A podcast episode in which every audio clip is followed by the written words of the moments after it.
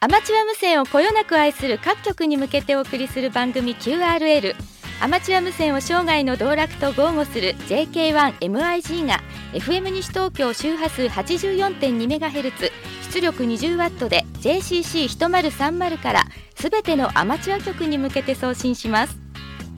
この番組はアマチュア無線のことなら何でもお任せスカイタワー西東京のアマチュア無線ショップ FB サウンド田無がお送りします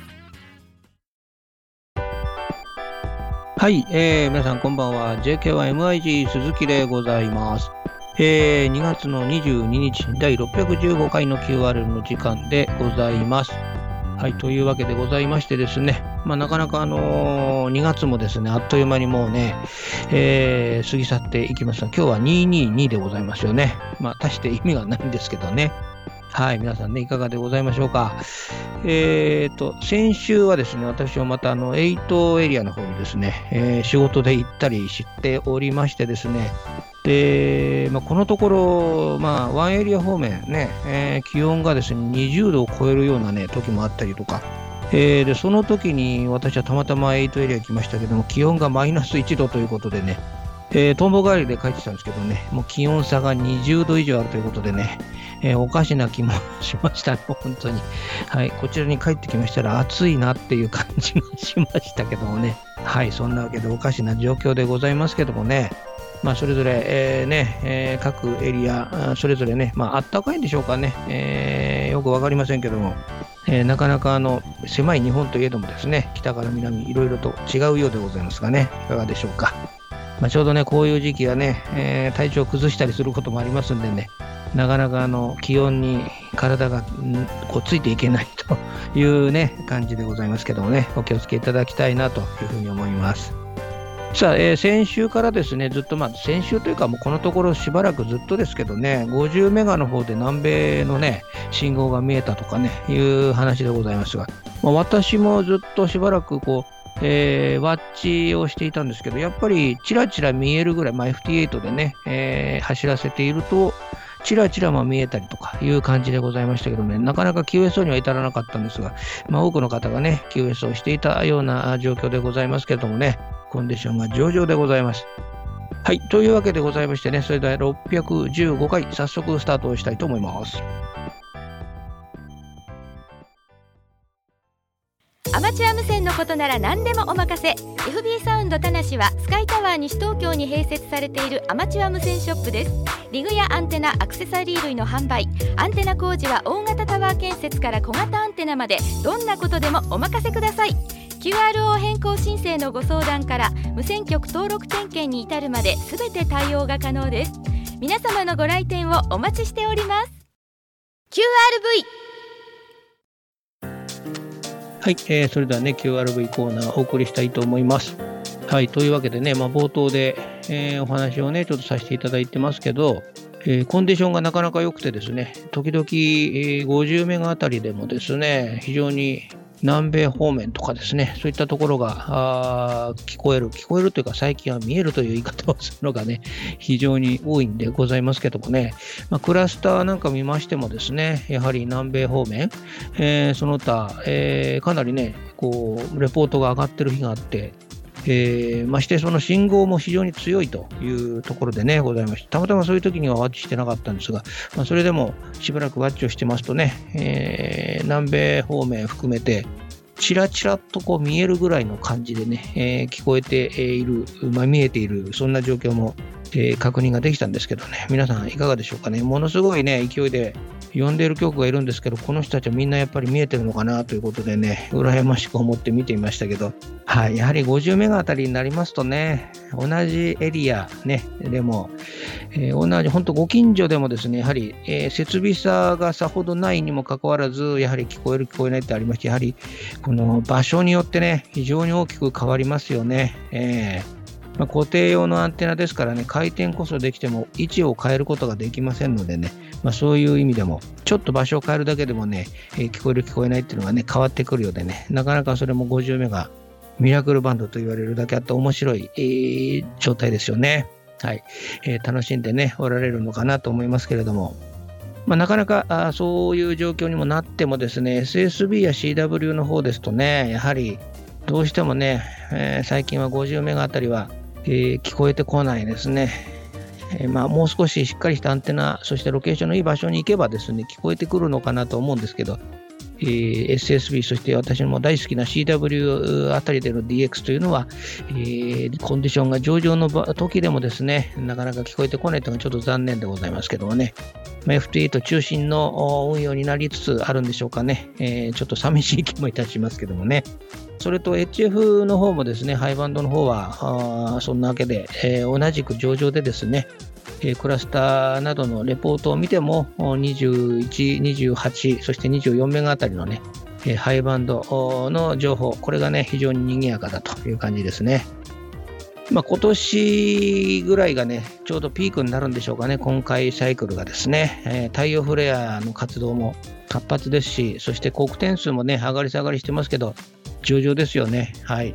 まだまだしばらく楽しめるかなと、そんな感じでございますね。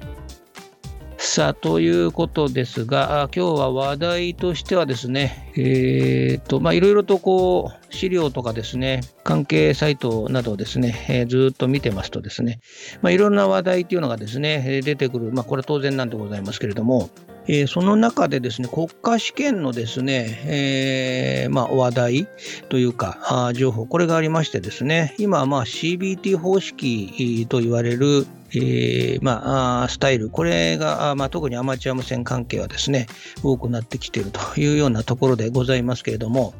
まあ、このあたりですね、皆さんもね、すでに受験をされた方もおられるのかなというふうにおりますけど、えー、CBT 方式といいましてね、この試験場にある PC を使って、えー、受験をするということでね、ございまして、まあ、その方式というのは何度かね、もうこれ番組でも、えー、紹介をね、させていただいているところなんですが、え、それよりもですね、ここで出てる参考のですね、え、この例題、これをですね、各、えー、資格ごとにですね、え、サイトの方にも載せているところがございましてね、それちょっと見てたんですけど、まあ、4話マでもですね、えー、まあ、大体の問題というのは、えー、確認がでか分かるんですけれども、まあ、4K アマチュア無線技師の無線工学あたりもですね、えー、割とね、まあ、受験というかあのこの国家試験の内容ですね、これを見ると、意外と細かくですね、えー、こう説問されてるというようなことで、えー、ちょっとえっていうふうに思うところがね、あったりしましてね、まあ、やはりこれもね、勉強不足なんでしょうかね、えー、そんな感じでございますが、例題を見ますとね、いろいろと面白いものがね、たくさん出てます。でこの CBT 方式はアマチュア無線技師の他にもですね、えー、2級、3級のそれぞれ海上及び陸上特殊無線技師、こちらの国家試験もですね、えー、全国の約300箇所の試験場の中で、えー、受験者が都合の良い、場所と日時を選んで受験できるというのがですね、この CBT 方式の特徴ということでね、ございますけども、えー、もうすでにね、受験された方たくさんいらっしゃると思うんですけどもね、まあ、今後、あれですかね、他の資格も大体こんな形になっていっちゃうんでしょうかね。はい。えー、非常にまあ進んでいるなというかね、そんな形でございますけど、まあ、例題もね、いろいろと出てましてですね、えー、専門サイト見ますと、いろいろと出てるんですけど、えー、たまにこういうその問題を見てですね、えー、振り返って勉強するっていうのもね重要なことかなという気がいたしますけどもね、えー、ちょっとね、悩んでしまう、この表現の仕方もそうなんですけどね、問題見てて、あれっていうふうにね、感じる時が時々あるんで、えー、もっとね、勉強しないといけませんね。はい。そんな形でございますが、まあ、国家試験、ね、えー、紙の問題用紙を見て、マークシート、まあ、今ね、マークシートがね、えー、主流でございますけどもね、試験場に行って、えー、マークをするという回答方式ね、これも本当何度も受けたことがね、えー、そんな形ですが、まあ、無線の関係の試験は本当に何回も受けましてね、まあ、いろんな資格、えー、アマチュア無線以外のですね、資格もいろいろと受けまして、えー、この科目合格というのがありましてね、2回目、3回目でようやく合格したっていう資格もあったりとかしてますけどもね、まあ、今考えてみますとね、えーまあ、通信士の資格などもですね、えー、何個かの取得しに行ってきましたけども、えー、実際にこの免許を使っているかなっていうと使っていないな という感じがしてますね。えー、陸上無線技師、ね、こういったあ無線の資格、これは、えー、業務的にもですね使うところがあるので、使う、まあ、そのぐらいのところでしょうかね。はい。ということですが、まあ、受験が終わってですね、まあ、従事者免許証を取得した後にですね、やはり、えー、それでもこの問題を見ると、まあ、なかなかね、えー、一生懸命勉強したつもりだったんですけどもね、なかなか回答に頭を抱えるというような問題もありますのでね、えー、たまには振り返って勉強するのもいいかなという気がいたします。さあ、そしてね、この CBT 方式の受験、PC で、えー、この回答していくということですからね、まあ、慣れないとちょっと大変ですよね。はい。まあ、マークシートにね、変わってだいぶ経ちますけど、まあ、私たちがその前にですね、試験を最初の頃に受けたのはみんな筆記で、ありまして、学校のテストと同じでですね、回答用紙に、回答していくという方法でしたよね。はい、えー、アマチュア無線ね、2級、1級、そして業務用のですね無線従事者の免許、これ最初に取りに行った頃もですね、え、問題用紙、そして回答用紙、回答用紙がね、書くとこがたくさんあってですね、書き応えがあるぐらいの えー、用紙でございましたけどもね、それに、えー、一生懸命書いてですね、えー、回答した覚えがありますけども、今は、えマークシートですからね、どの番号、あそしてですね、多岐選択、いろいろありますけどもね、マークシートに記,、え記入していくというのが主流でございますけどもね、そこからさらに進みまして CBT という方式になると、まあ、パソコンを使ってですね、回答していくというようなことでね、まあ、今風ですよね。はい。えー、他の資格、ね、無線以外のいろんな資格もそのうちこういう形に、ね、なっていくのかなという気がいたします。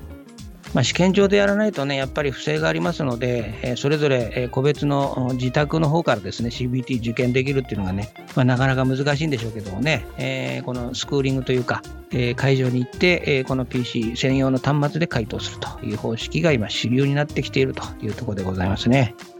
皆さんもすでにね、経験された方があるかと思いますけどもね、えー、ぜひぜひ、えー、受験が終わってですね、資格を取得された後でもですね、時々は、え、問題、あるいはですね、関連の教科書を見ていただいて、えー、おさらいをね、していただくのもいいかなというふうに思います。はい。というわけでございまして、えー、QRV コーナー、時間いっぱいでございますね。えー、本日は以上でございます。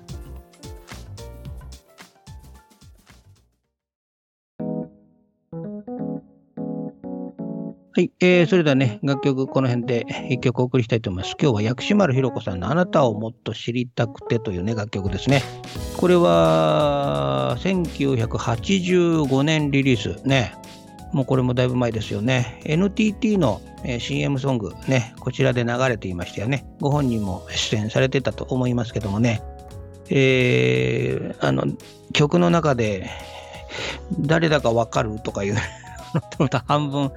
えー、このいたずら電話に近いようなね、セリフがありますけども、それがまたいいということでね、えー、大変ヒットした記憶がございますけども、まあ、薬師丸ひろ子さん、最近ね、プリーというね、アルバムを出しましてですね、4年ぶりぐらいかな、えー、ね、楽曲というかアルバムを出されましてね、薬師丸ひろ子さん、本当に昔はセーラー服のね、よく似合う女の子でしたけど、まあ、最近ね、それを、それこそ年を重ねられましてね、えー、非常にいい歌をね、たくさん歌っていらっしゃいます。そして優しい声ですよね、本当にね、えー、癒される素晴らしい声だと思いますが、今日は85年にリリースをされました、あなたをもっと知りたくてお送りしたいと思います。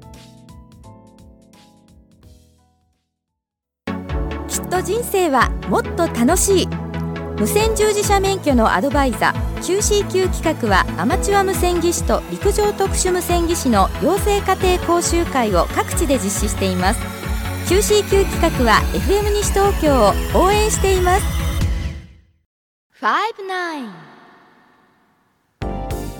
はい、それでは59コーナーをお送りしたいと思います。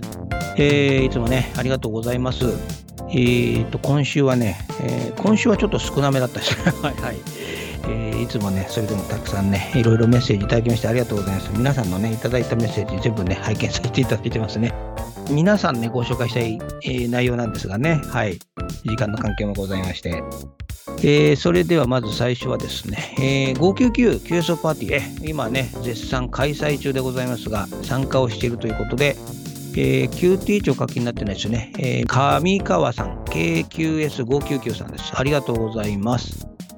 えー、今まで通りの QSO ポイントで 599QSO パーティー参加しています。えー、ロング QSO でのポイント、面白そうなのですが、なかなか実際には難しいですね。10分ぐらいだといけるのですが、えー、30分以上、あるいは1時間、2時間などという、えー、超ロング記録はまず無理ですと。えー、そして最近はリグやアンテナの情報を交換したり、昔の更新、これはなかなかこのコンテストならではと思いますが、えー、非常に懐かしく思います。えー、最近は天気の話や気温などもなかなか伝え合うこともせずに 599BK、え、形式が多いのですがあこういった中でこのような趣旨 QSO パーティーの趣旨のもとにいろんな情報を交換しながら楽しむというのは非常にいい企画だと思います。えー、月末まで頑張りたいと思います。ということでね、いただきましてありがとうございます。えー、今ね、絶賛開催中ということでございまして、今月29日のね、えー、ログまで、え、有効ということでございますから、ぜひね、え、頑張っていただきたいと思いますね。で、あの、コンテストの方にですね、ご質問いただいたりしてますけども、え、この期間中、えー、15日から29日までの更新で、す、え、べ、ての更新で重複は認められませんので、日にちが変わっても重複は重複になってしまいますので、えー、気をつけて、え、いただきたいと思います。同じ重複でもですね、加点の内容が一番いいもの、これを採用して1つ、えー、登録していただければ結構でございますのでね、その辺も、えー、お考えいただきたいと思います。なかなかね、FT8 やいろんなモード、バンド、いろいろとやってますとね、どうしてもセカンド、あるいはサードっていうね、えー、曲調さんも非常に多くなっちゃうんですけどね、まあ、その分、いろんな形で加点をですね、えー、見つけていただいて、えー、こちらの方から情報を送ると向こうも繰り返してくれると思いますのでね、はい。えー、そして10分以上、20分、30分と伸ばしていただくと、さらに加点が入るということでございますんでね、ぜひぜひ頑張っていただきたいと思います。コンテスト形式なんでね、えー、優勝者の方、表彰しますのでね、えー、それと、えー、抽選会、これありますのでね、ログを提出された方、で、ご希望の方は全員ですね、えー、この、全員が当たるわけじゃないですよね。はい。えー、抽選、えの参加ができますので、ぜひそちらも楽しみに参加をしていただきたいと思いますけどもね。はい、どうも、上川さん、ありがとうございます。今ね、一生懸命やられてると思いますけども、ぜひね、結果をまたお知らせいただきたいと思います。どうもありがとうございました。えー、続きまして、えー、この方は山形市、斉藤 HDG さんです。ありがとうございます。あ、えー、なんとかね、メッセージいただきましたね。ありがとうございます。えー、斉藤さんからは、えー、この時期、え、雪も多く移動運用は本格的にはできませんが、車でお手軽移動で時々近くの峠の駐車場からやってます。いいですね。近くにこういうとこあるといいですよね。えー、40、80、そして時々 160m の CW と FT と、アンテナはモービルホイップです。特に 160m はスポット周波数でチューニングを取っているので、えー、FT8 の周波数に合わせていますが CW などを使い分けるためにはやはり ATU をうまく使わないとなかなか運用が難しいアンテナです。え、移動運用時はリアシートでオペレートをします。え、小さな折りたたみテーブルを載せ、リグと PC、そしてキーなどを載せて運用しています。えー、移動時に忘れ物がないように1つのケースに全てを入れていつでもそれを持ち歩くということにしています、えー、移動運用時にはどこへ行くにもそれを1つ持っていけば全てが収まっているというので忘れ物がなくなりますということでありがとうございます。えー、まあ、これはね、非常にいいですよね。はい。もうね、アンテナのワイヤーとかですね、リグアンテナ電源、えー、マイクロフォンにパドル、ね、そして、え、使う PC、バッテリーとかですね、ケーブル類、全部同じ箱に入れてですね、それを移動の時にはそれさえ持っていけば、えー、一応はできるというね、そういうものでありますと、非常にいいですよね。まあ、移動運用で必ずあの肝心なマイクロフォン忘れちゃったとかですね、電源ケーブル忘れちゃったとかね、結構そういうのがありますからね。はい、そして PC 使おうとしたらなんかバッテリーが全然なくて充電もできないというね、えー、そういうような目にあったりいろいろありますんでね全て運用ができるように一つの箱に入れてそれを持ち歩くというのはね非常にベストな方法だと思いますね。はいえー、アンテナね大物は多分忘れないと思うんですけどね細かなものはよく忘れがちなんでね、えー、参考にされていただきたいと思います。えー、どうもね、斉藤さんありがとうございました。えー、またですね、移動運用の結果とかね、いろいろと教えていただきたいと思います。ありがとうございました。はい、えー、それではお次の方がですね、えーと、この方は、ね、名前等はないんですが、えー、ないですね、えー、すいません。名前は何もないんですけど、えー、コンテストのお話をね、いただきました。えーと、はい、今年のプレゼントはコンテスト連動、えー、ということで、これを機に2月中旬から全国のアマチュアバンドが賑やかになるといいですね。まあ、本当そうですけどね。えー、そして今年は無理でしょうが、年齢加点はどうでしょうかということでね、いただきまして、えー、目的は全国に同年代の方がどれぐらいいるか知りたい。えー、JAL の会員数を見ても、ボトムを支えているのは団塊ジュニア世代、そして、えー、最も多いのは団塊の世代ということで、え、若い世代の免許取得者を増やすといっても、えー、出生率が昔とは全く違う、えー、日本の人口もそもそもが減っていく中で難しいでしょう、えー、だからこそ少ない年代同士がつながりを持てる年代を感じる場が必要と、え上下関係ではなく横の関係がこの趣味を長く続けるためには必要です。OM さんも納得する何か良い加点はないでしょうか？ということでね。はいどうもありがとうございます。えー、年齢加点っていうのはね、今回入れなかったですけど、うんなかなかそれもね、面白いですよね。はい。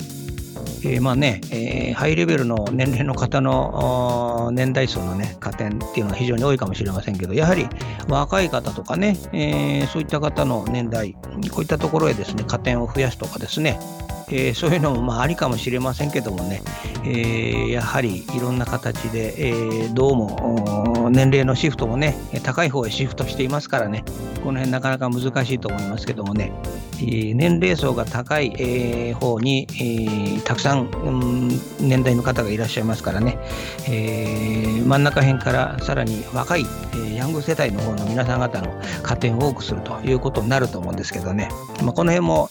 えー、次回ね、会社するときはちょっと考えてもいいかなというふうに思います。えー、どうもありがとうございます。非常にね、こういう貴重なご意見いただくとね、えー、次回の参考にさせていただけますのでね、ありがとうございます。で、またぜひですね、えー、今回も参加していただいてですね、この抽選会にも参加していただければというふうに思います。まあ、今年もあのハンディ機とかですね、えー、アマチュア無線関係で楽しく使っていただける、そしてためになる、ためになるってことはありませんけどね、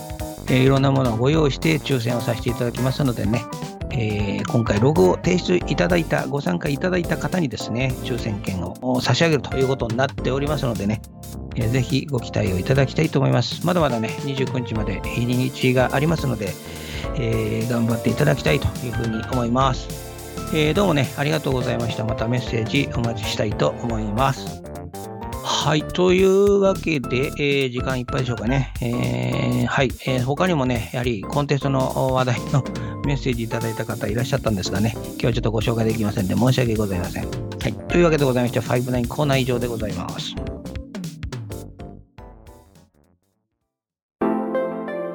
はい。というわけでね、本日もお聴きいただきましてありがとうございました。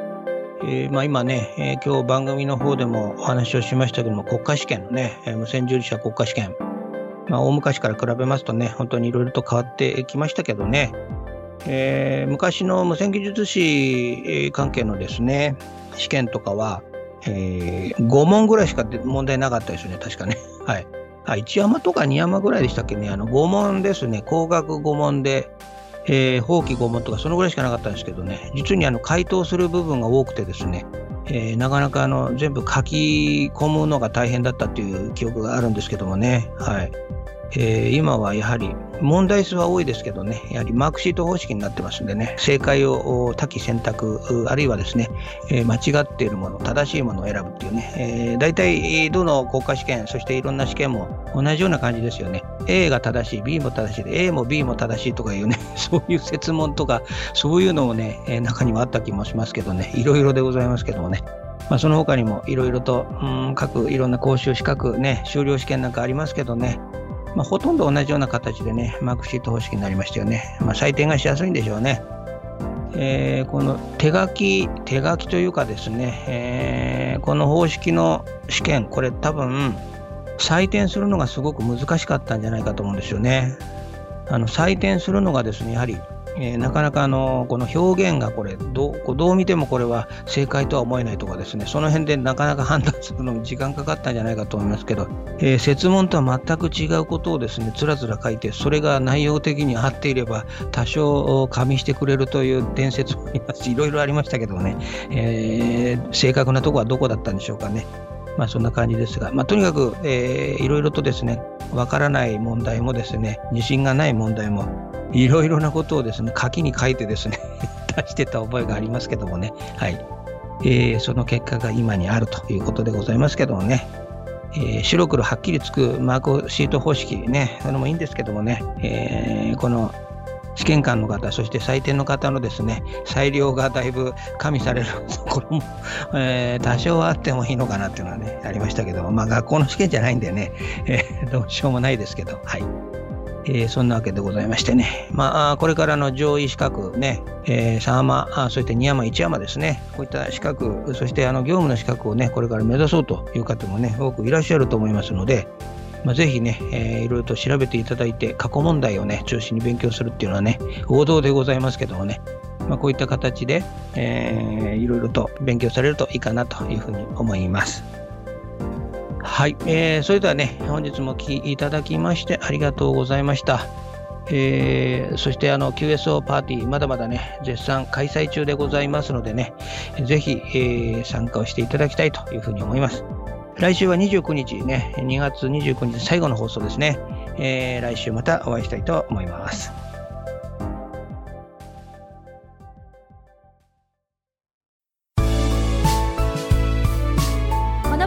はアマチュア無線のことなら何でもお任せ。スカイタワー西東京のアマチュア無線ショップ FB サウンド田無がお送りしました。それではまたお会いしましょう。ありがとうございました。こちらは JK1MIG 鈴木でした。73&88 さようなら。